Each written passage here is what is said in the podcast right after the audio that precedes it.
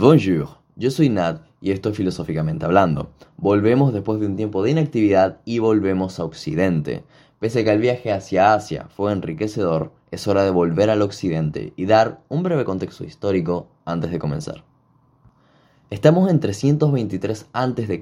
Aquí empieza una etapa de la historia llamada periodo helenístico, cuyos límites cronológicos vienen marcados principalmente por un evento, la muerte de Alejandro Magno por una enfermedad. Ya hablamos de él en otro podcast.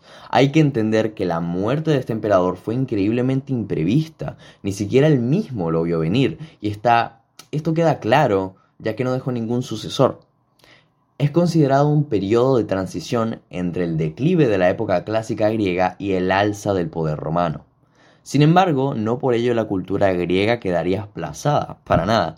La herencia cultural griega sería asimilada por el mundo romano, surgiendo así, con la fusión de estas dos culturas, lo que se llama hoy en día la cultura clásica, fundamento de la civilización occidental.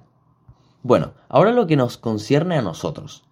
Piénsalo, en este momento Alejandro tenía el imperio más grande y poderoso de Occidente. Su muerte trajo puro caos, y este caos llegó a Atenas, y no hay mejor causa para la buena filosofía que periodos difíciles.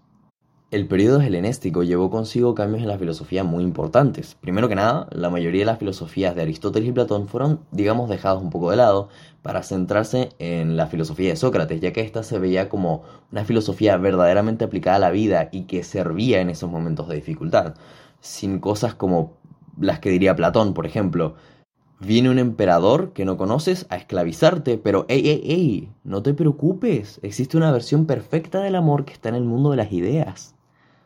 Por eso en esta etapa surgieron cuatro grandes líneas de pensamiento filosófico, el famoso estoicismo, el malentendido epicureísmo, el interesante escepticismo y el más tarde llegaría el cinismo, sponsor by Diógenes el perro. El día de hoy nos centraremos en el epicureísmo y en otros episodios abordaremos las otras filosofías. Comencemos entonces, iniciemos por su creador, una persona hasta el día de hoy malentendida. Epicuro. Este nace en Salmos siete años después de la muerte de Platón y la mayoría de fuentes concuerdan en que nació en una precariedad y pobreza extrema. Podemos hacer el contraste entre Siddhartha y Epicuro en este sentido. Cada uno de un lado del espectro llegará, como pronto lo veremos, a conclusiones un poco similares. Continuemos con su historia. A los 18 años llega a Atenas, pero solo estaría ahí por un año, cumpliendo con un servicio militar que se tenía que hacer. Luego viajaría a Colofón, donde aprendió más sobre filosofía, luego a Lesbos, luego a los, y luego, a los 35 años, volvió a Atenas y fundó el Jardín. Básicamente su escuela de filosofía, en la cual viviría hasta su muerte. El jardín ofrecía un lugar tranquilo, alejado del bullicio de la urbe, alejado de la ciudad. Ahora hablemos de una cosa. Epicuro fue por muchos siglos malentendido como hedonista. Hedonista es básicamente aquel que cree que el placer es el único bien, el único que hay que perseguir sin importar absolutamente nada. Simplemente siéntete bien, da igual. Y aquellos que no conocen muy bien la filosofía aún lo conocen más o menos con este concepto, lo, lo relacionan, el hedonista y Epicuro. Sin embargo, esto no es más que una falacia. El epicureísmo, como el hedonismo y otras tantas filosofías de aquel momento, buscaban la ataraxia, es verdad. Eh, la ataraxia es un estado de ánimo el cual se caracteriza por la eliminación del malestar. Esta fue propuesta por Demócrito, una de las influencias, por cierto, más grandes de Epicuro a nivel filosófico, junto con Platón. Esta es la única similitud real, ¿ok? Que hay entre el hedonista y el epicureo, como se hacían llamar los seguidores de Epicuro. La única similitud es que los dos perseguían la ataraxia, es decir, buscar este estado de tranquilidad. Para hacer la diferencia, mira por ejemplo el principio 8 de su filosofía. Epicuro dice que entiende que no hay placeres malos per se, sin embargo hay placeres a corto plazo que generan mucho más dolor a largo plazo que el placer mismo. El ejemplo más grande es la cerveza o comida en exceso. Por tanto, según Epicuro, no estás priorizando realmente tu bienestar realmente. Esto contrasta totalmente con el hedonismo, el cual te invitará a beber cuanto quieras para maximizar el placer a corto plazo. Los hedonistas creían que el único bien intrínseco es el placer. Epicuro, sin embargo, no le gustaba la idea de que cualquier placer estuviese bien, para nada. Para él existían dos tipos de placer. El placer dinámico, que es el que todos conocen y se produce en cosas como, por ejemplo, comer 4 kilos de papas fritas. Es decir, lo experimentas cuando estás satisfaciendo un deseo, que pronto vamos a hablar de estos deseos. Luego tenemos el placer estático, el cual ocurre después de satisfacer un deseo, es decir, cuando no estás deseando nada en particular, un estado de tranquilidad que para Epicuro era el placer más importante, el placer primordial que pocos saben apreciar. Es decir, que el mayor placer es la ausencia del dolor, esta tranquilidad que nos da, que no necesitemos nada en particular. Pero una vez obtenido este placer estático, muchos cometen un error, según Epicuro, causar un placer dinámico para incrementar la satisfacción aún más. En palabras simples, digamos que estás en la Antártica y tienes muchísimo frío. Manifiestas el deseo del calor y por tanto, una vez que estás satisfecho, es irrelevante si lo solucionaste con un abrigo de 50 dólares o uno de 400. Para Epicuro es un sinsentido buscar placer dinámico cuando nada está mal en realidad. Esto es muy común en nuestras vidas contemporáneas. No necesitas esos zapatos de 300, pero de 300 dólares me refiero, pero aún así los compras y una vez te das cuenta que son solo zapatos, pierden su gracia. Por tanto, debemos ser cuidadosos escogiendo lo que creemos que nos dará placer, pero a largo plazo nos dará dolor al final de todo, el placer más importante es este placer estático que te estoy diciendo, esta tranquilidad que surge una vez solucionamos lo que nos causa dolor. Para ello es menester controlar nuestra persona, entender que hay cosas que podemos cambiar y cosas que no. A esto se le llama dicotomía del control. Esta defiende que hay, digamos, eventos o cosas externas a nosotros de las cuales no tenemos control, por ejemplo la muerte, pero por otra parte existen eventos o cosas de las que por el contrario sí poseemos control, por ejemplo nuestra higiene. Defiende que mientras sigamos enfocados en cambiar lo que no podemos, viviremos en un dolor constante. La mejor opción es aprender a aceptar lo que se escapa de nosotros y cambiar lo que sí podemos cambiar. Nuestra higiene, nuestros hábitos, nuestras relaciones con los demás. Aprender a aceptar Epicuro creía que las personas viven demasiado tiempo en un estado constante de miedo, ansiedad y superstición. Eh, dos de los motivos más grandes en ese momento eran los dioses y la muerte. Epicuro sí creía que existían los dioses, pero que realmente no tenían nada que ver con nosotros, decir, que no les importábamos. Y eso tendría sentido porque nunca los vemos. La muerte, por otra parte, eh, no es ni siquiera un tema del que preocuparnos, porque como te dije antes, está en esa parte de la dicotomía del control de la cual no tenemos el control.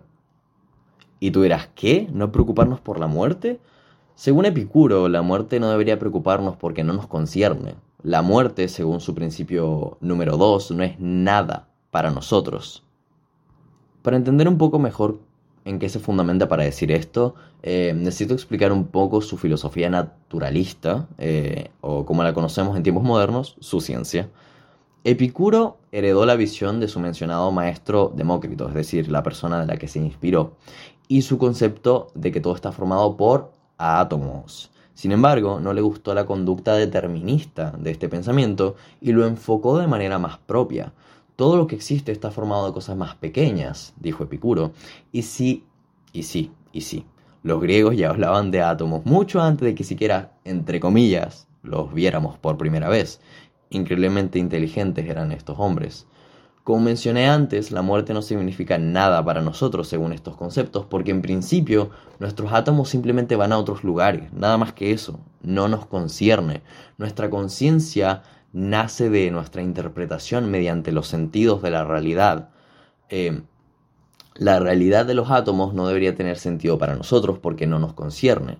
Nosotros experimentamos las cosas de una manera diferente a lo que digamos entre comillas son. Esto lo veremos cuando lleguemos a filósofos más contemporáneos y hablemos de la fenomenología. Solamente hay tipos de placer, también hay tipos de deseos, y esto es fundamental para entender a Epicuro, su filosofía y sobre todo para dirigirnos hacia una vida más virtuosa. Los tipos de deseo, según Epicuro, se podrían dividir en tres. Naturales y necesarios, naturales y no necesarios, y ni naturales ni necesarios. La primera categoría, naturales y necesarios, son necesidades primarias, es decir, comer cuando se tiene hambre, beber cuando se tiene sed, dormir cuando se está cansado, etc. Seguimos con los naturales no necesarios, es decir, instintos naturales que pueden ser eliminados perfectamente. Por ejemplo, la gula de comer alimentos refinados, es decir, necesitas comer, pero no necesitas comer ese tipo de alimentos necesariamente. Eh, también tenemos cosas como tener instintos sexuales, podemos experimentar la sexualidad, pero en exceso es simplemente un sinsentido.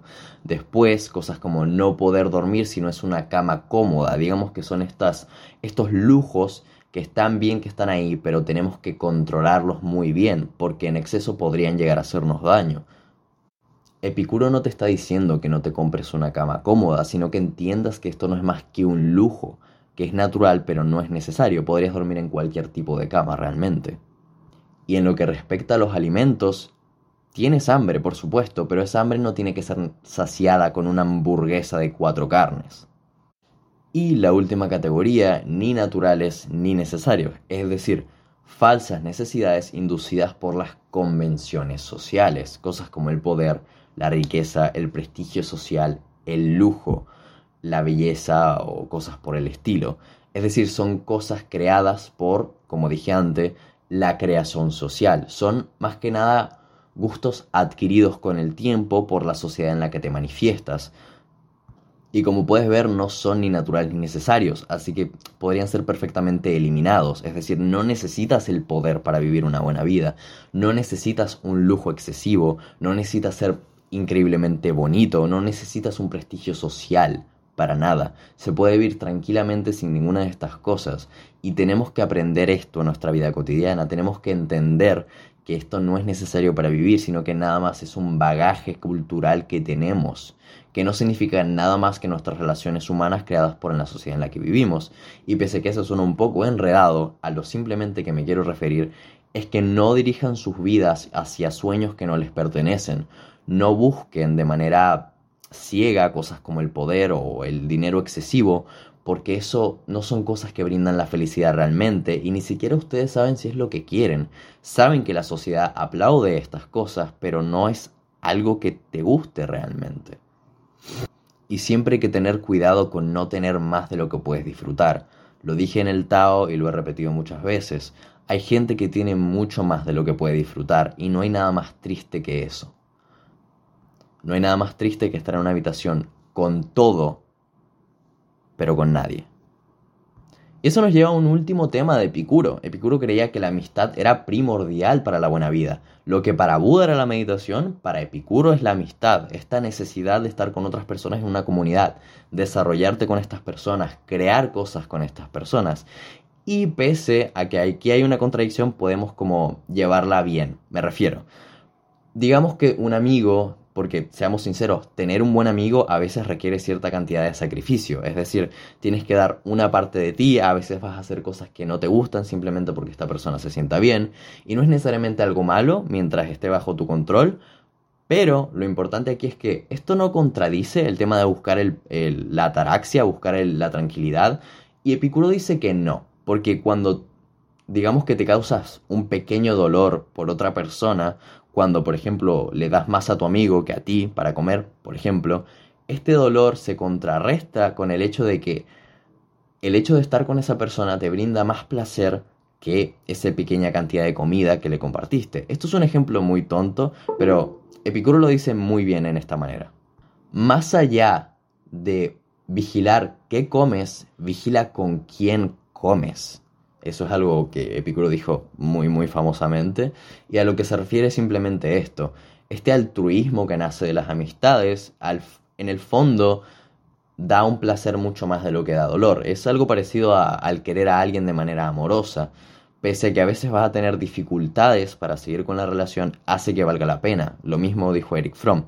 Pero ya me estoy avanzando y la conclusión de todo esto es que Epicuro está muy mal entendido, no es un hedonista para nada, es una persona que entendía que el dolor es parte intrínseca de la vida y que Por tanto, tenemos que aprender a evadirla, sí, porque nadie quiere estar en un constante de dolor, pero eh, también aceptarla, aceptar que está ahí, no ignorarla, sino, mira, ahí está, existe. A veces la voy a sentir, a veces no. Pero tengo que disfrutar cuando no la siento. Tengo que disfrutar de este placer que surge del hecho de que no tengo nada en particular de lo que es sentirme mal. Muchas veces no apreciamos esto. Muchas veces los humanos no aprecian para nada este sentimiento de mírate a ti mismo, no tienes problemas, ¿sabes? Y eso es como algo que aplaudir. Y si tienes problemas, no te preocupes porque también en los principios de Epicuro está este hecho de mejorarse a sí mismo. aprendan, la dicotomía del control es muy importante. Para llevar una buena vida, la dicotomía del control, acepta lo que no puedes cambiar, cambia lo que sí puedes y vive una mejor vida. Les invito a investigar mucho más sobre Epicuro y sobre sus obras, les voy a recomendar varias. El arte de la felicidad. Eh, sobre todo les recomiendo leer las obras completas de Epicuro y personas que han hablado sobre él. Pero sobre todo primero léanlo a él y después las personas que han hablado sobre él. Eh, carta Menaceo, etc. Eso fue todo por hoy. Pronto nos veremos y hablaremos del famosísimo estoicismo ahora y después seguiremos más adelante. Eh, estuve un tiempo inactivo, pero dudo que eso algo le importe a alguien. Voy a pronto subir muchas más cosas, así que estén pendientes a eso. Nos vemos pronto. Eh, si quieren hablarme, tengo Patreon, tengo Instagram. Eso. Muchas gracias. Bye.